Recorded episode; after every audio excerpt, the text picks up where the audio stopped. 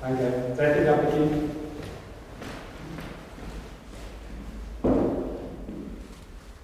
Okay.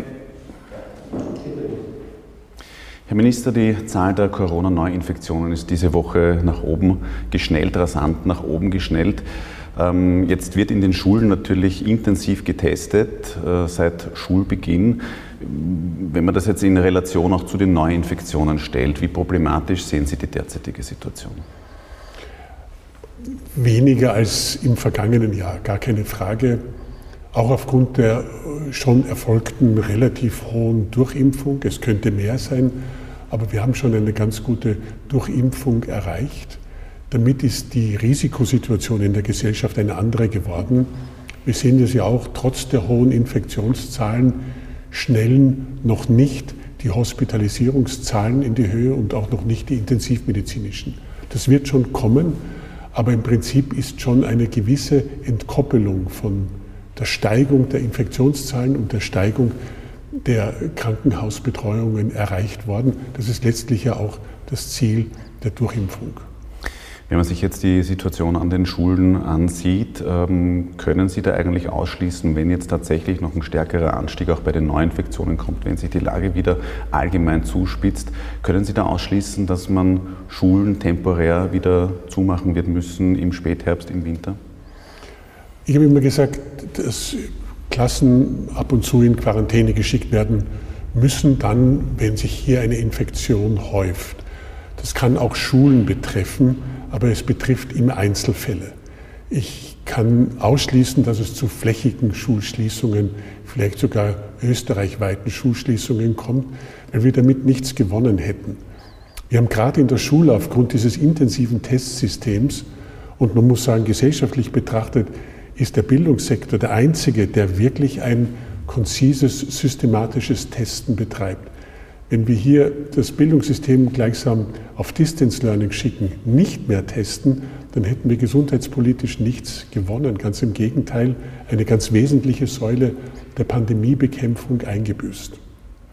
Jetzt ist auch eine andere Zahl in den äh, letzten Wochen nach oben geschnellt, nämlich jene äh, der Abmeldung zum häuslichen Unterricht. Äh, die hat sich nämlich verdreifacht. Lehrer berichten da auch von Druck von Seiten der Eltern wegen möglicher Schäden durch die Spültests etwa oder auch, dass wissenschaftliche Begründungen eigentlich nicht ankommen. Bei den Eltern hat Österreich da ein, ein Problem?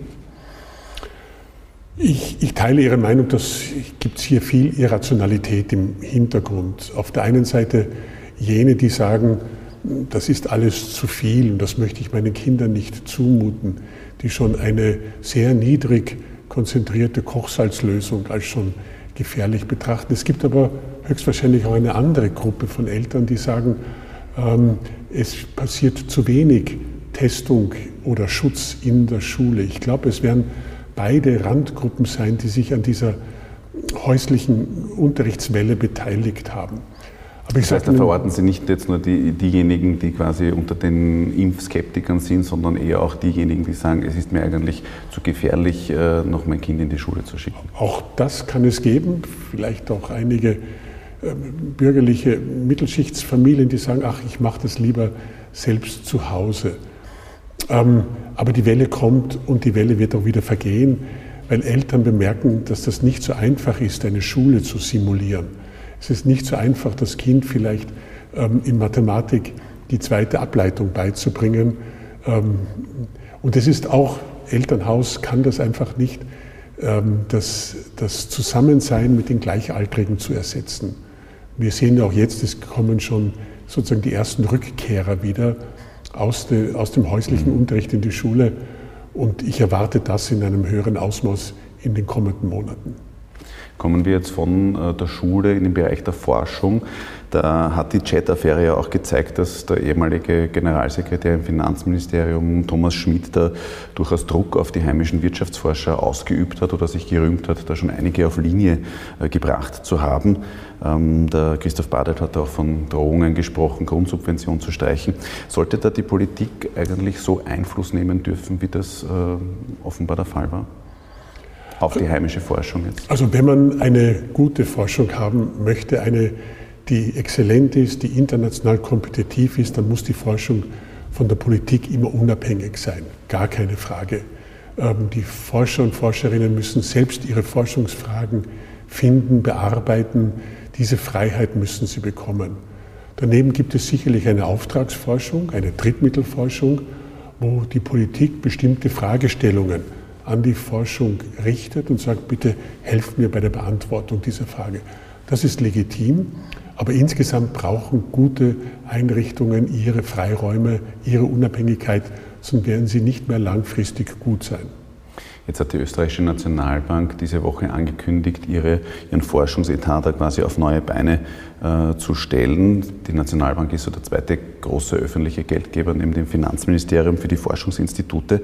Ähm, was halten Sie da jetzt von dem äh, Schritt, dass eben diese fixe Finanzierung ab 2023 gestrichen worden ist? Das ist durchaus kritisch gesehen worden.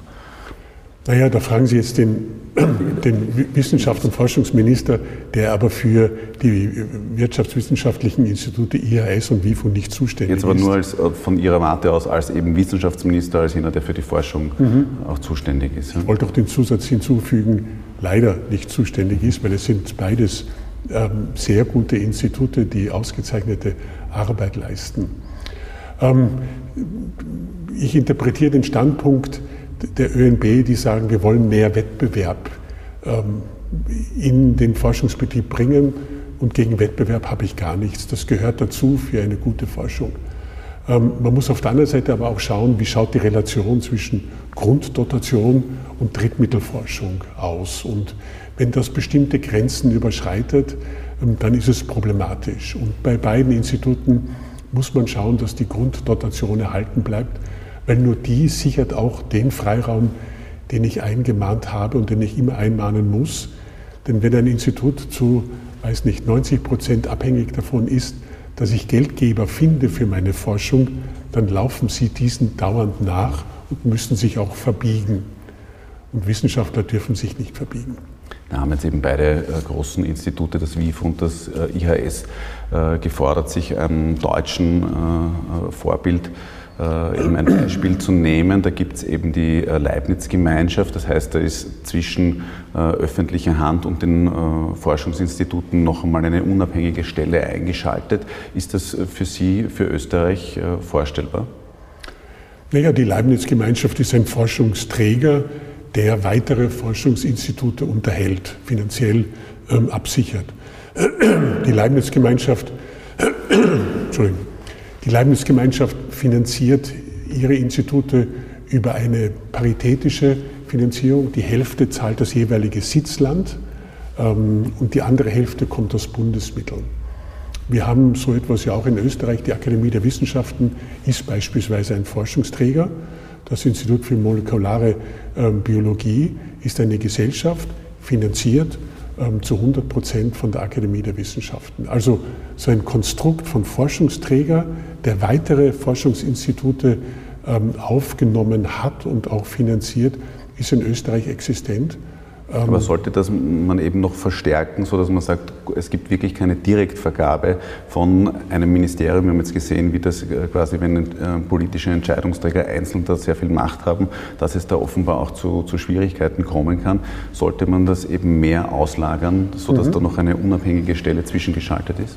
Also die Akademie hat hier, glaube ich, ein, eine gute Vorbildwirkung, weil sie bekommt Geld von der öffentlichen Hand und kann dann nach eigenen Qualitätsnormen diese Gelder auch ihren Forschungsinstituten weitergeben. Damit ist sozusagen der unmittelbare Einfluss der Politik auf ein Forschungsinstitut minimiert, aber natürlich hat die öffentliche Hand ähm, auch einen gewissen Einfluss auf die Akademie in dem Sinne, dass sie dreijährige Leistungsvereinbarungen abschließt.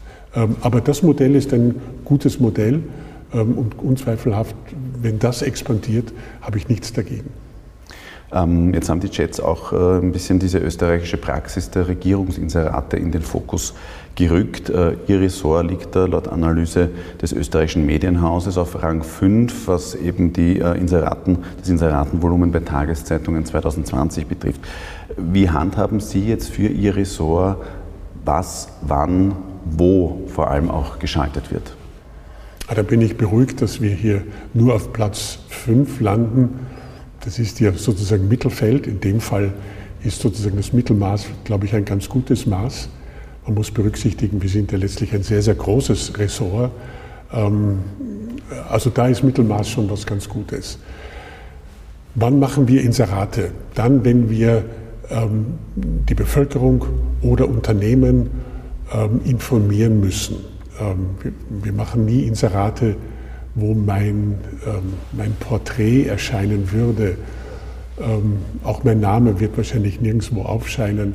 Wir machen wahrscheinlich auch keine Inserate ohne weitere Botschaft, also nur reine ähm, Imagewerbung für das Bundesministerium, sondern es sind immer konkrete Inhalte. Wir brauchen das. Erinnern Sie sich, wir haben den Ninja-Pass eingeführt ähm, im letzten Sommersemester. Den hat in Österreich keiner gekannt, keiner hat gewusst, was das ist. Und da ist natürlich ein Inserat ähm, ein sehr effizientes Instrument, weil ähm, das können viele lesen, viele zur Kenntnis nehmen und auch die Unternehmen, die dann eben getestete Kinder auch hereinlassen, wissen dann hoffentlich schnell und sofort, was ist der Ninja-Pass. Oder wir haben die Sommerschule beworben. Ähm, auch das ist, glaube ich, eine sinnvolle Maßnahme. Ähm, also überall dort, wo es ein wirkliches Informationsbedürfnis gibt, dort sind, glaube ich, Inserate auch legitim. Und erwarten Sie sich für ein Inserat ein Inserat oder auch Berichterstattung? Nein, Inserat ist ein Inserat ähm, und die Berichterstattung ist ja abgekoppelt davon. Das liegt ja letztlich, glaube ich, auch im Ethos ähm, der Journalisten, ähm, dass sie hier eine ganz unabhängige Berichterstattung leisten und sich nicht vielleicht von der Anzeigenabteilung beeinflussen lassen. Meine Erwartungshaltung ist es nicht. Ich frage deswegen nach, weil es da eben schon Aussagen jetzt äh, gegeben hat in diese Richtung vom ehemaligen Bundeskanzler Sebastian Kurz und auch vom jetzigen Nationalratspräsidenten äh, Sobotka, Wolfgang Sobotka, der eben, wo beide gesagt hätten, quasi Inserat heißt halt auch, dass natürlich eine Berichterstattung dann folgt. Mhm. Also Sie ziehen da eine ganz klare. Äh, also meine Einstellung ist das nicht, mhm. Ähm, die Ex-Außenministerin, die Karin Kneißl, hat äh, Inserate äh, als Schutzgeld gegenüber den Medien bezeichnet und hat äh, davon gesprochen, als sie ihren Etat, also den Etat des Außenministeriums für Inserate damals gekürzt hat, dann wurde sie als wirr und ahnungslos heruntergeschrieben von den Medien. Haben Sie schon einmal ähnliche Erfahrungen gemacht oder können Sie das nachvollziehen? Also ich habe keine ähnlichen Erfahrungen gemacht. Ähm, für mich ist das bisherige sozusagen Inseratengeschäft, die Frage, welche Informationen welchen Zeitungen gegeben wird, etwas ganz, ähm, etwas, was in der Routine des Hauses verankert ist. Ich bin damit auch gar nicht befasst worden. Ähm, das funktioniert und das funktioniert, glaube ich, ganz offensichtlich gut, weil das, der Mittelrang ähm, freut mich, der fünfte Platz. Jetzt wird kritisiert, dass in Österreich eigentlich jeder Minister, jede Ministerin frei verfügen kann, was im Budget äh, äh, für Mittel aufgewendet werden für Inserate. Halten Sie diese österreichische Praxis für gut, diese Regelung? Naja, ganz frei kann er nicht darüber verfügen. Es gibt ein ähm, Budget für Öffentlichkeitsarbeit, ähm, wie es Budget für die Lehrer gibt und dergleichen mehr. Also es ist budgetär natürlich limitiert. Ähm, er muss sicherlich ein Minister eine Möglichkeit haben, wenn man eine neue Maßnahme einführt, dass man eben auch sagt, das gehört popularisiert im Sinne der Informationsweitergabe, so wie es beim Ninja-Pass der Fall war. Da äh, wüsste ich auch nicht, ob jetzt hier ein Konnex zu einem Qualitätsjournalismus stattfinden sollte. Das ist ja nicht das Ausschlaggebende, in welcher Qualität eine Zeitung schreibt, sondern dass es möglichst viele Menschen zur Kenntnis nehmen ähm, andere Kriterien wüsste ich hier gar nicht. Was da eben auch äh, gefordert wird, wäre jetzt, dass man sagt, es liegt nicht mehr im Ermessen des Ressorts, sondern es muss durch den Ministerrat per Einstimmigkeitsprinzip quasi abgesegnet werden. Ähm, ist das für Sie eine Gangart, wo die Sie unterstützen würden? Ähm, ich hätte nichts dagegen, nur glaube ich nicht, dass das funktioniert, weil das, der Ministerrat würde so überfordert werden ähm, mit so vielen Details, dass er wahrscheinlich nach kurzer Zeit die Dinge nur mehr abnickt und damit würde der Zweck auch nicht erfüllt sein, nämlich einer kritischen Kontrolle durch andere Kollegen und Kolleginnen. Kommen wir wieder ein bisschen äh, zurück zur, zur Schule. Ähm, da gibt es ja jetzt seit neuestem eben das äh, Pflichtfach Ethik. Äh, was glauben Sie denn, wir haben die Chats jetzt schon kurz erwähnt, abgesehen von jetzt jeglichen möglichen strafrechtlichen, strafrechtlicher Relevanz, was würden denn diese Chats den österreichischen Schülerinnen und Schülern lehren über Ethik und Moral?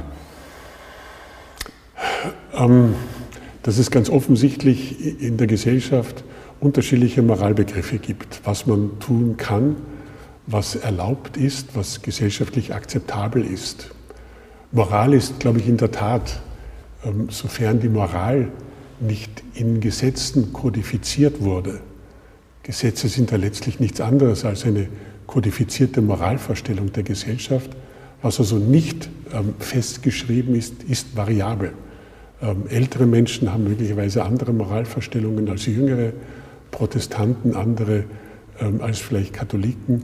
Das würden sie lernen. Ähm, Moral ist nichts Kodifiziertes, Festgeschriebenes, nichts Monolithisches in einer Gesellschaft. Und wird da sozusagen die, nennen wir es jetzt mal, die Dimension der Moral in der österreichischen Politik gerade sehr ausgedehnt? Sie würden sicherlich lernen auch, dass Politik nicht nur aus Sachpolitik besteht, aus Policy, sondern eben auch aus Politics, aus dem politischen Spiel, wo es um Macht geht, um Einfluss geht, ähm, wo vielleicht alles nicht immer ganz salonfähig auch abläuft. Auch das würden Sie wahrscheinlich lernen. Aber ich hoffe, dass Sie dennoch nicht mit einer gewissen Politikverdrossenheit übrig bleiben. Ich glaube, der Ethiklehrer wäre in so einem Fall gut beraten zu sagen, aber es gibt auch Sachpolitik, es gibt saubere Politik und Politik ist nicht nur das, was jetzt gerade heftig diskutiert wird. Hätten Sie mit so einer Form der Politics, äh, der, des Inhalts der, der Politik äh, gerechnet, wie Sie jetzt, ja, der von außen kommt, aus, aus der Wissenschaft, aus äh, dem akademischen Bereich, hätten Sie ähm, damit gerechnet, dass die Zustände so sind, wie Sie jetzt diese Chats auch offenbaren? Naja, mir war immer klar, dass Politik eben nicht nur die reine rationale Sachpolitik ist, sondern da geht es natürlich auch um, um äh, Junktimierungen, Tauschgeschäfte, auch im politischen Sinne. Ähm, aber es ist, glaube ich, hier eine außergewöhnliche Situation und ich würde nicht zur Verallgemeinerung neigen. Das hängt auch immer von handelnden Personen ab und dieser Herr Schmidt ist offensichtlich schon ähm, eine ganz spezifisch handelnde Person. Allein die Menge der SMS-Nachrichten überrascht mich sehr. Ich weiß gar nicht, wie man auf diese Zahl realistischerweise kommen kann. Ich würde es nicht verallgemeinern. Und ich bin auch froh, dass es ein Einzelfall ist. Mhm. Wenn man sich jetzt nicht nur den Herrn Schmidt anschaut, sondern auch den äh, Sebastian Kurz, wo es ja evident ist, dass der eigene Parteichef relativ brutal da abgesägt worden ist oder auch die Freude über schlechte Umfragewerte, Umfragewerte, weil sie eben die eigenen Aufstiegschancen erhöhen. Sind Sie da auch enttäuscht vom Verhalten von Sebastian Kurz? Also ich bin sicher nicht der Oberlehrer. Ich bin Hochschullehrer, aber kein Oberlehrer der Nation. Ähm, und Kurz hat selber gesagt, manches ist aus der Emotion heraus in das Handy getippt worden. Das würde er heute nicht mehr so tun. Und das ist für mich eine gute Aussage, dass er selber weiß, dass manches eben nicht opportun ist. Kann man das nur mit der Emotion begründen oder nicht schon auch, dass da ein strategisches Denken dahinter steht? Aber da müssen Sie ihn wahrscheinlich selbst fragen, ob das Emotion oder strategisches Denken war, welches zu dieser Handlung Anlass gab. Aber jetzt ähm, auch, weil es ja ein bisschen auch Ihr Ressort äh, streifen würde, äh, dieses Verhindern von der Nachmittagsbetreuung, ähm, nur eben, weil es gerade, wenn man sagt, man, man, möchte da keinen politischen Erfolg eigentlich auch der eigenen Regierung gönnen, das muss sie doch auch als, als Bildungsminister äh, gestört haben. Ja, aber ich höre wieder die andere Version. Es ist nicht gegangen darum, eine Nachmittagsbetreuung im Generellen zu verhindern, weil hier dann ist die ja letztlich zustande gekommen, sondern nur die spezifische Fokussierung auf eine verschränkte Form der Nachmittagsbetreuung. Also lassen wir das mal so, ich weiß es auch nicht genau. Als Bundeskanzler hat sich Sebastian Kurz jedenfalls zurückziehen müssen. Ähm, gilt da jetzt für einen Clubobmann, der ja jetzt ist, ein anderer Wertekompass? Nein, er hat sich als Kanzler zurückgezogen und ist jetzt Altkanzler. Ähm, ich glaube, man sollte diesem Rückzug auch einen gewissen Respekt zollen, weil es ist gar nicht so einfach, als gewählter Kanzler letztlich auf dieses Amt zu verzichten. Und alles andere, glaube ich, sollte die Zeit uns lehren, insbesondere die Justiz, die jetzt Zeit hat, auch hier klar zu machen, was ist relevant und was ist nicht relevant. Und ich glaube, diese Zeit sollten wir uns alle ein bisschen gönnen, bevor wir mit weiteren Werturteilen agieren. Er ist jetzt Altkanzler, kann er wieder Kanzler werden, sollte sich äh, strafrechtlich äh, nichts finden lassen. Ist, wird ja in der ÖVP auch, auch äh, immer wieder jetzt so, so diskutiert? Naja, er hat sein passives Wahlrecht nicht verloren, ist ja gar keine Frage. Und letztlich muss darüber der Wähler entscheiden. Ähm, auch der Wähler prägt insgesamt ja auch bestimmte Moralvorstellungen. Das ist letztlich eine gesellschaftspolitische, gesellschaftliche Entscheidung. Ähm, dahingehend will ich das nicht normieren, sondern sagen, das muss in einer Wahl das Elektorat entscheiden. Sie haben in dieser Phase der Krise eine Erklärung unterschrieben, gemeinsam mit allen äh, Ministern der äh, türkisen äh, Regierung. Und da heißt es eben, eine ÖVP-Beteiligung in dieser Bundesregierung wird es ausschließlich mit Sebastian Kurz an der Spitze geben. Warum war es dann zwei Tage später für Sie doch nicht ausgeschlossen, nur weil Sebastian Kurz gesagt hat, bitte weitermachen? Weil es nicht mehr diese Bundesregierung ist, sondern eine andere Bundesregierung mit einem anderen Kanzler. Wenn man die Formulierung genau liest, ist das, ist das sozusagen gar keine Frage. War das äh, so etwas, wo Sie von den semantischen Unterschieden gesprochen haben, wo Sie davor ja offenbar noch nicht bereit waren, gemeinsam mit dem Arbeitsminister diese Erklärung zu unterschreiben? War Ihnen das zum Beispiel wichtig, dass es diese Bundesregierung heißt? Ja, ich unterschreibe keine Schriftstücke, ohne die nicht genau gelesen zu haben und erlaube mir auch dann, bei bestimmten Dingen, die ich moniere, Änderungen vorzuschlagen. War das so eine Änderung? Das ist so eine Änderung gewesen, ja. Mhm. Ähm, hat diese Erklärung jetzt eigentlich, muss man sagen, im Nachhinein irgendein Gewicht gehabt? Es war ein Akt von Loyalität in einer schwierigen Zeit. Ähm, das ist eben auch ein Teil von Politics. Es hat jetzt in äh, dieser Phase der Krise, wo auch äh, schon ein Nachfolger für äh, Sebastian Kurz gesucht worden ist, geheißen medial, dass auch Sie gefragt worden wären, interimistisch diese Bundesregierung zu führen. Ist dem so gewesen? Nein, ich bin nicht gefragt worden. Ich glaube auch als parteifreier Fachminister, glaube ich, nicht die richtige Person dafür. Waren Sie in der letzten Zeit eigentlich recht froh darüber, parteifrei zu sein? Freiheit ist ein hohes Gut. Man ist froh, wenn man frei ist. Diese Krise ist jetzt einmal, sagen wir mal, der Höhepunkt zumindest überwunden. Wie würden Sie jetzt äh, die letzten zwei Wochen äh, beschreiben unter einer Kanzlerschaft von äh, Alexander Schallenberg? Wie ist die Stimmung innerhalb dieser Regierung? Die Stimmung ist gut. Ähm, ich glaube, alle sind Realisten, um sagen zu können, es ist gut für Österreich, für dieses Land, dass wir jetzt nicht in politische Abenteuer uns insgesamt hineinbegeben haben. Neuwahl wäre so ein Abenteuer gewesen, weil es auf wenig Akzeptanz stößt. Aber auch, was diskutiert worden ist, eine Dreierkoalition unter Duldung der FPÖ, eine Viererkoalition.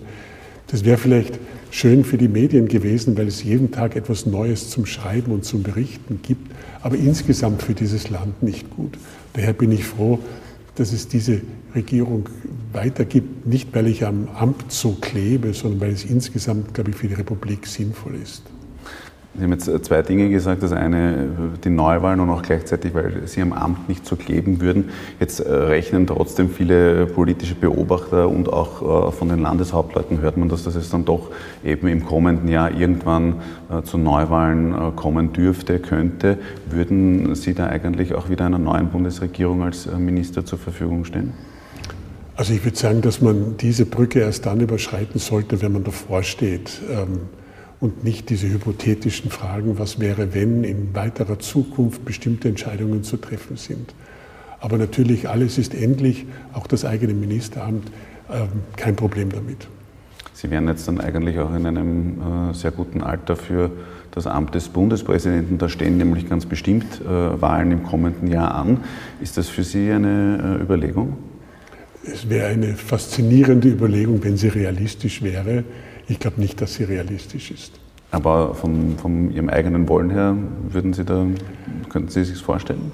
Da will ich aber mal sagen, wenn es wirklich so weit käme, dass der jetzige Bundespräsident, der ein sehr gutes Amt bekleidet und, glaube ich, sehr gut agiert hat, auch in diesen ähm, Krisensituationen unserer Republik, ähm, erst wenn er sagen würde, das mache ich nicht mehr, dann muss überlegen, was passiert. Aber so weit sind wir Gott sei Dank noch nicht. Herr Minister, vielen Dank für das Gespräch. Dankeschön. Danke sehr.